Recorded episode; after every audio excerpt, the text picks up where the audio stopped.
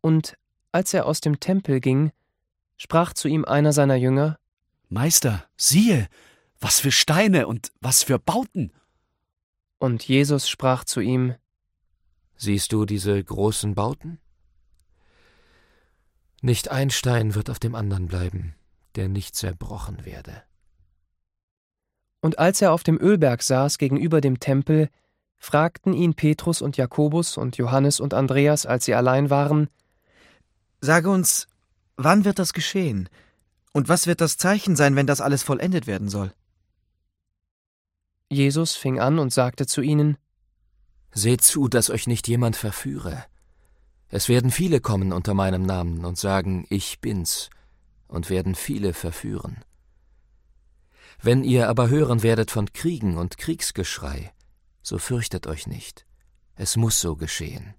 Aber das Ende ist noch nicht da, denn es wird sich ein Volk gegen das andere erheben und ein Königreich gegen das andere. Es werden Erdbeben geschehen hier und dort, es werden Hungersnöte sein. Das ist der Anfang der Wehen.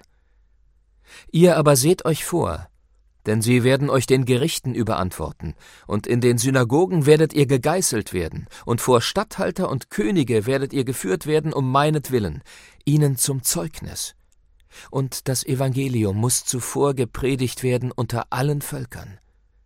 Und wenn sie euch hinführen und überantworten werden, so sorgt euch nicht vorher, was ihr reden sollt, sondern was euch in jener Stunde gegeben wird, das redet. Denn ihr seid's nicht, die da reden, sondern der Heilige Geist.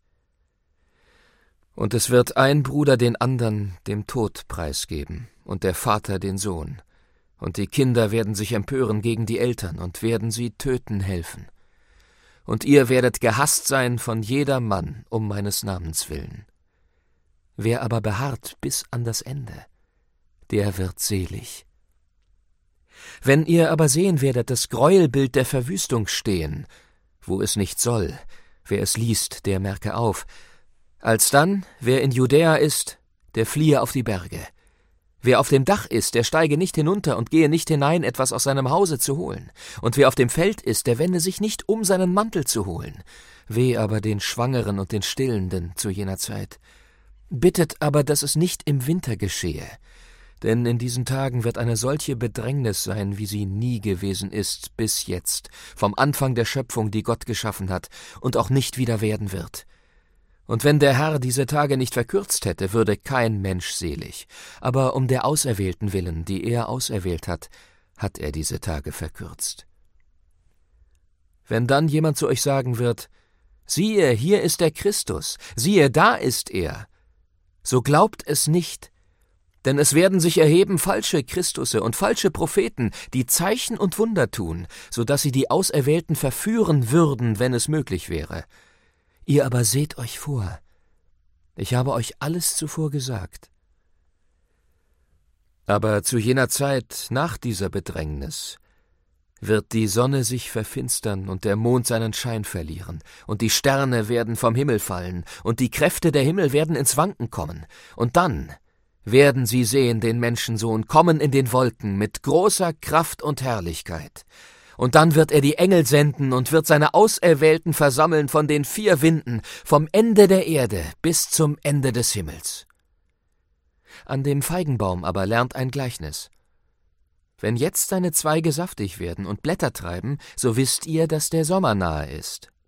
Ebenso auch, wenn ihr seht, dass dies geschieht, so wisst, dass er nahe vor der Tür ist. Wahrlich, ich sage euch, dieses Geschlecht wird nicht vergehen, bis dies alles geschieht. Himmel und Erde werden vergehen, meine Worte aber werden nicht vergehen. Von dem Tage aber und der Stunde weiß niemand, auch die Engel im Himmel nicht, auch der Sohn nicht, sondern allein der Vater. Seht euch vor, wachet, denn ihr wisst nicht, wann die Zeit da ist. Wie bei einem Menschen, der über Land zog und verließ sein Haus und gab seinen Knechten Vollmacht, einem jeden seine Arbeit, und gebot dem Türhüter, er solle wachen.